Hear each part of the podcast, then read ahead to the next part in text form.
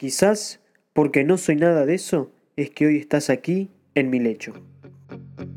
Que nada tiene sentido, que nada va a cambiar, que nadie me entiende, que todo es lo mismo, que todo está mal, que no se puede confiar, que no sirvo para nada, para... Esto es Entre líneas, un espacio en el que vos podés tomar de todo lo que escuches aquello que te sirva para crecer.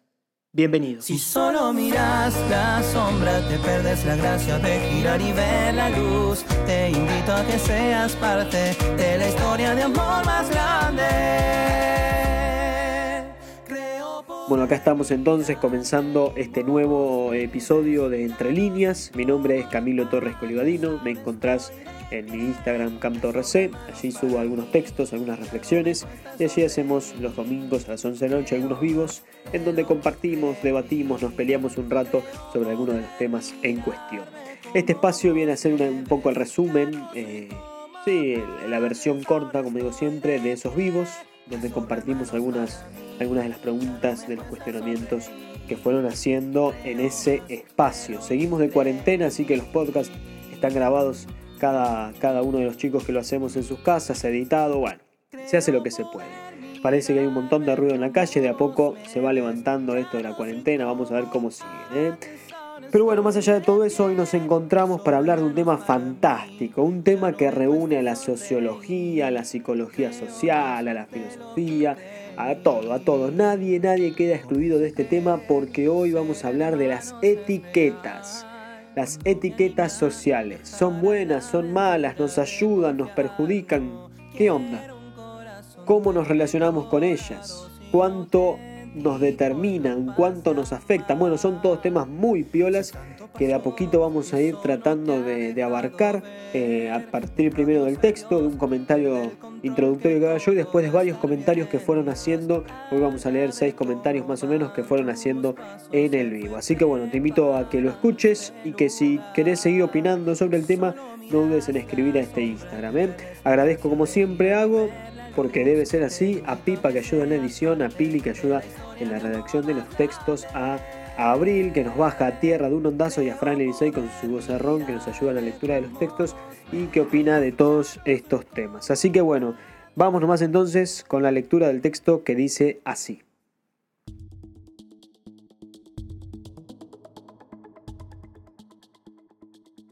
Las etiquetas.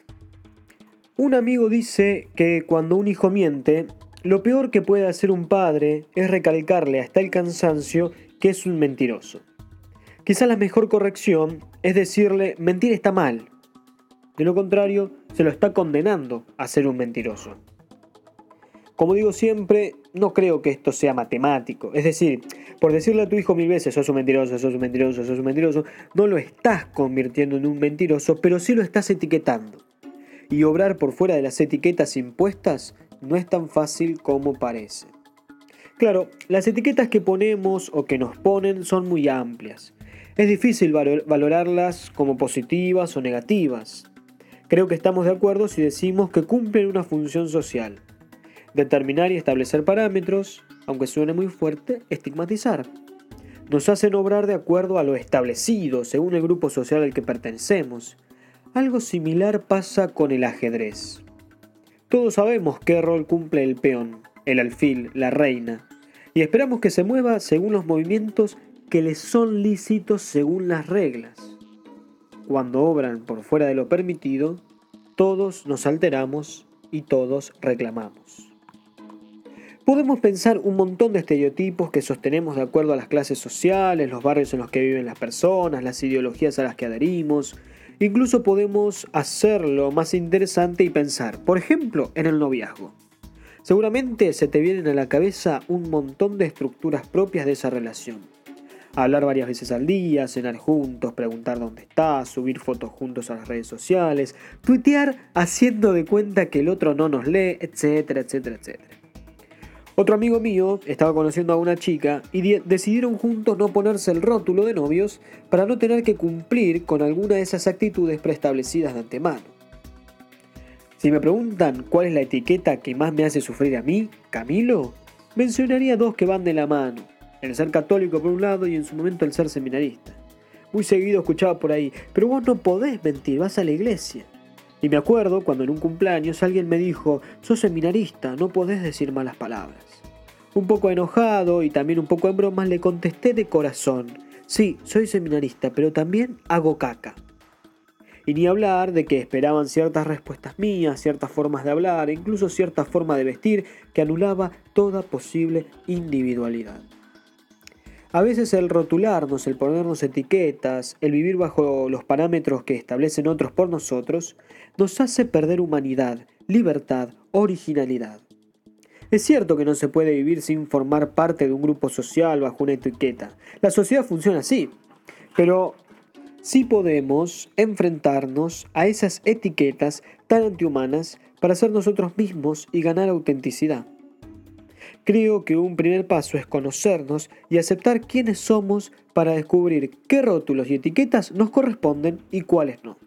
Aquí no se trata de ser distintos para resaltar, para ser únicos, no, no, no. Se trata de elegir vivir lo que somos y lo que hacemos, de ser libres, que no es otra cosa que determinar nuestro obrar en pos del bien y de nuestra felicidad. Se trata de ser originales, no por distintos, sino para ser auténticos. La propuesta que me y te hago a partir de este pensamiento por escrito es la siguiente. Replanteémonos juntos cuánto de lo que vivimos lo hacemos por cumplir con el rótulo que nos han puesto o nos hemos puesto. Y también, ¿por qué no pensemos la cantidad de etiquetas que le ponemos al otro? La cantidad de cosas que le exigimos por el hecho de pertenecer a un grupo social. Todos somos víctimas y victimarios de, estas estructuras. Por eso tenemos que decidir qué hacemos con ellas, cómo las usamos. Muchas veces esas etiquetas nos dan seguridad, nos resguardan para no quedar expuestos. Nos mantenemos dentro de los parámetros preestablecidos y así estamos a salvo. Todos en algún momento las cuestionamos y levantamos una bandera de libertad y de originalidad. Pero ojo, cuando alguien decide hacer algo fuera de lo que está establecido, lo juzgamos y lo condenamos como si fuera un hereje de lo que está bien y de lo que es correcto. No tengo claridad en estos temas, no soy sociólogo, no soy psicólogo social, pero tampoco sé muy bien lo que quiero decir. pero sí estoy seguro que quiero vivir siendo yo mismo, eligiendo mi forma, mi estilo, mis gustos, mis convicciones, y no viviendo según como una etiqueta me dice que tengo que vivir. Como dije ya en algún otro texto, nuestra felicidad y nuestra plenitud se juega en nuestra autenticidad y en la fidelidad a lo que verdaderamente somos. Allí está nuestro camino, tan único e irrepetible que no puede ser reducido a lo que una etiqueta espera de mí.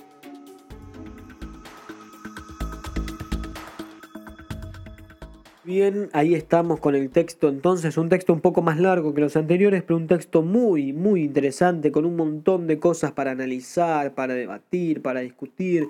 Muy bueno, muy bueno. Por supuesto no vamos a poder abarcar todo el contenido en estos pocos minutos, pero simplemente yo me quedo con esta idea. Acá no se trata de luchar contra algo que funciona de forma pareciera natural. No queremos demonizar a las etiquetas porque, como digo, en algún momento cumplen una función social. Simplemente la, la propuesta es la siguiente. Metete adentro tuyo. Metete adentro tuyo y fíjate quién sos. Algo que lleva toda la vida, pero busca quién sos, qué te gusta, qué te gusta hacer, qué no te gusta hacer, y fíjate cuánto de lo que haces, cuánto de lo que decís, cuánto de lo que pensás, en verdad es el resultado de responder a algo que otro te está exigiendo por fuera. Ese es el punto. Descubrir en nuestra interioridad cuántas etiquetas nos corresponden y cuántas no. ¿Cuántas etiquetas nos pusimos para vender un personaje que no se corresponde con nosotros? ¿Cuántas cosas hacemos por pertenecer? Y aquí no se trata de ser originales, revolucionarios, bla, bla, no, no, no, no. Se trata de ser auténticos. Que la autenticidad, es el único camino para la plenitud, para la felicidad. Eh, Camilo, te pusiste muy meloso, no te entiendo nada. Presta atención, pensalo. No está mal lo que estoy diciendo. Va, por lo menos para mí no está mal, tiene mucho sentido. ¿Cómo vas a poder ser pleno auténtico si vivís como otro te dice que, que tenés que vivir? sin ser para vos el modo correcto. Y lo mismo pasa cuando vos le exigís al otro. cuando vos te pones en modo exigente y le empezás a, demandar al otro que obre y se comporte de acuerdo a como vos esperás que se tiene que comportar, pero por favor. Ese es el problema de las etiquetas, no que existan o que no existan. El problema es cuando nos ponemos o nos ponen etiquetas que no se corresponden con nosotros. Salir de las etiquetas es difícil porque, como también digo en el texto, estas etiquetas nos dan seguridad. Estas etiquetas nos mantienen resguardados, lo hablábamos en el podcast anterior con la metáfora del barco. Nos mantienen dentro del grupo, no nos mantenemos expuestos. Y todos hablamos de la libertad, de la opinión, de que cada uno haga lo que quiera, pero cuando alguien decide no hacer algo que está establecido, uh, lo fulminamos. Lo fulminamos. A mí me fulminaban siempre, no solo por el hecho de ser católico, sino porque no me gusta salir a bailar. No me gusta. Y había momentos en que la pasaba mal porque estaba obligado a salir a bailar para pertenecer al grupo de amigos. Pero la puta que lo parió, decía yo. No me gusta. Entonces, bueno, es un ejemplo, ¿no? Pero eh, ahora vamos a leer algunos comentarios que nos van a ayudar a, entender un poco más el texto. La idea no es demonizar las etiquetas, sino asumirlas y entender esta metáfora del ajedrez que me parece que está muy clara y muy linda, que le agradezco a Franz Amán que me la acercó. El hecho está en pensar, ¿no? Eh, el ajedrez, una metáfora de la sociedad, donde cada uno, curiosamente, la, la pieza que más, que, más cantidad hay es el peón, casualmente, ¿no? Em, perdón. Eh, este ajedrez que nos ayuda a entender un poco más la sociedad, ¿no? Esto de decir, bueno, cada uno tiene su lugarcito y sus movimientos. Atentos con no salir de ahí, ¿eh? Porque es falta, es trampa. ¿Qué hacemos con esto? Leamos algunos comentarios, vamos. Bueno, ahora vamos a leer algunos comentarios que fueron haciendo durante el vivo. Uno de los comentarios lo hizo Agus Caraballo y dice, más de una vez escuché súper molesto. No te tenía así, por X motivo. Empecé a responder, yo tampoco, y así descubrirse fuera de la etiqueta del otro. Cami, te escuchamos. Bueno, ahí estamos entonces con algunos de los comentarios. Gracias Pili, como siempre, por leerlos por acercarnos los comentarios que, van haciendo en el vivo. Esta pregunta que hace mm, Agus está muy buena, o este aporte, este comentario que hace está muy bueno, porque es muy real. Y a todos nos pasa, a todos nos pasó alguna vez que, nos hicieron este reproche. Vos antes eras distinto, ¿qué te pasó? ¿Te cambiaron? ¿Te lavaron la cabeza? Eh, bueno, algo así, ¿no? Hay una expresión que dice las personas no cambian sino que cambian sus prioridades. Bueno, algo de eso puede ser que esté pasando acá, ¿no? A veces no, nos reclaman mucho por cambiar, no nos aceptan que, nos confundamos, que nos equivoquemos, no aceptan que cambiemos de opinión, como si no tuviésemos derecho a evolucionar o, a dejar cosas atrás o a pensar distinto, ¿no? Me parece que el aporte de August en este sentido es muy bueno y tiene mucho para decirnos. El hecho está en decir, ser uno, ser auténtico, ser espontáneo, ser fiel a la interioridad, con la conciencia de que no siempre podemos obrar de acuerdo a como, o como pensamos, o también que no siempre podemos obrar eh, de acuerdo a como decimos que deberíamos obrar, pero esto es más que común, esto es, es, es la, vida, es la vida real, ¿no? Entonces bajar un poquito las exigencias, no porque le permitís al otro que, te cague o que se confunda, no, no, no, sino porque reconoces primero en vos que sos un ser que se confunde y que el otro no es nadie distinto a vos y también le pifia en ese sentido, ¿no? Escuché el aporte de Abril Maya, dice, dejar de querer pertenecer y buscar aquellos que no nos juzguen, donde se pueda compartir lo que nos guste y cuando no tenemos algo en común, ser capaces de ser libres y buscar aquello que nos sume. Interesante, ¿eh? Bueno, ahí también tenemos, ¿no? Gracias Fran por, traernos el comentario de Abril. Eh, muy bueno, muy bueno lo que dice. A veces tenemos que pensar y tomar esta decisión drástica, ¿no? Si tu supuesto grupo de amigos no respeta tu forma de pensar, eh, te la cuestiona, te pide que la dejes, eh, van en contra de tu modo de pensar, no tanto en opiniones contingentes y que no, no cambian no mucho, pero en cuestiones fundamentales hay una cuestión interna de rechazo y de lucha, eh, no en positivo, pro debate y pro construcción de, nuevas ideas, sino en pro destrucción. Mm, ahí hay que replantearse muchas cosas, ¿no? Por eso esto que dice Abril está tan bueno, buscar esos espacios y esos ambientes en donde uno pueda ser uno, en donde te valoren por lo que sos, por lo que pensás, por más que sea distinto, ¿no? Me parece que ese es un, un buen parámetro para seguir. Buscar un lugar en el que puedas ser vos mismo. Hablaba el otro día con un amigo de por qué en algunos ambientes nos sentimos tan plenos y en otros tan, tan asfixiados. ¿no? Bueno, me parece que tiene que ver con esto. En los lugares en los que podemos ser yo mismo, en los que puedo ser yo mismo y en los que, bueno, tengo que, callarme porque no, me aceptan, no me quieren, me juzgan. Es, es algo lindo para pensar. ¿eh? En otro de los comentarios, Pipa de Marciani planteaba una pregunta. Pero ¿qué pasa si me denomino, por ejemplo, como católico y no actúo como tal porque elijo no hacerlo y daño esa etiqueta? Cami, ¿qué respondes? Bueno, ahí teníamos el comentario de Pipa, que es el que hace eh, las ediciones y la, y la recopilación de todas las grabaciones, ahora que estamos en cuarentena y tenemos que estar cada uno en casa. Está muy bueno el aporte que hace y yo le diría que se quede tranquilo, que la etiqueta del catolicismo se defienda sola. ¿Qué quiero decir con esto? A veces tomamos el todo por la parte y esto es un error total. ¿no? Hay un católico, salgamos de estas etiquetas porque nos sirven como ejemplo a pocos, pero vamos con otra, etiqueta, ¿no? Por ejemplo, los almaceneros, qué sé yo. Una vas en el almacén de tu esquina y tiene sobreprecio, porque quiere robar con la cuarentena. Todos los almaceneros son corruptos, mafiosos, chantas, delincuentes. Falsa generalización, falsa generalización. Vos tuviste una mala experiencia con el almacenero de tu barrio. Calmate un toque. Lo mismo pasa con los ejemplos que ponía Pipa. Eh, yo soy católico. Primero hay que ver qué, se corresponde y qué no se corresponde con la etiqueta. Viste, a veces decimos, ah, miralo el católico, se puso en pedo, pero andate a cagar. O sea, andate a cagar en serio, porque ¿qué tiene que ver una cosa con la otra, viste? Entonces a veces nos ponemos muy exigentes al pedo y a veces nos ponemos muchas presiones de que tenemos que cuidar aquello a lo que representamos. Eh, aflojá, aflojá. Si no te descubrís como limitado y como que le pifiás, chao, vas a vivir en una tensión permanente y constante. No se trata de eso. Se trata de poder ser uno, admitiendo también los propios errores. Después, si esos er-, errores se trasladan a aquello a lo que yo represento, bueno, es un problema. Es un problema pero es un problema de la persona que hizo la traslación, no tuyo.